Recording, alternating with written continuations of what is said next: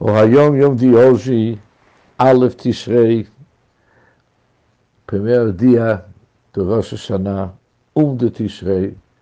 Provavelmente vocês já estão ouvindo esse Hayom Yom antes de Rosh Hashanah. O Hayom Yom de hoje é dividido em sete partes. Em primeiro lugar, como que fazer a bênção na hora do acendimento das velas tem que fazer a brachá, não falando Shel Yom Tov, mas falando Shel Yom Hazikaron. E depois fazer o Shechiyad.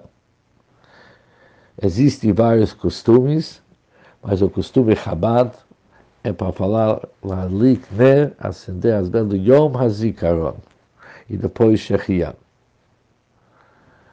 O segundo assunto, não se repite, não se repite a palavra Leila no Kadish, somente no Neilá que se fala Leila u Leila. Assim somente se fala Leila até Neilá do Yom Kippur.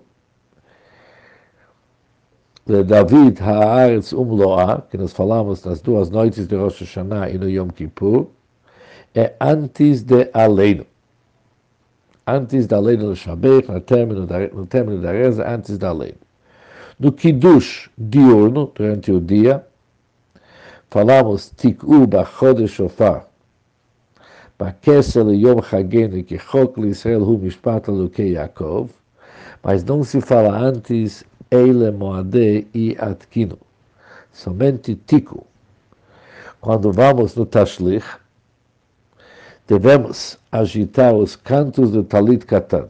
No término se agita os cantos do Talit Katan. Também é o nosso costume.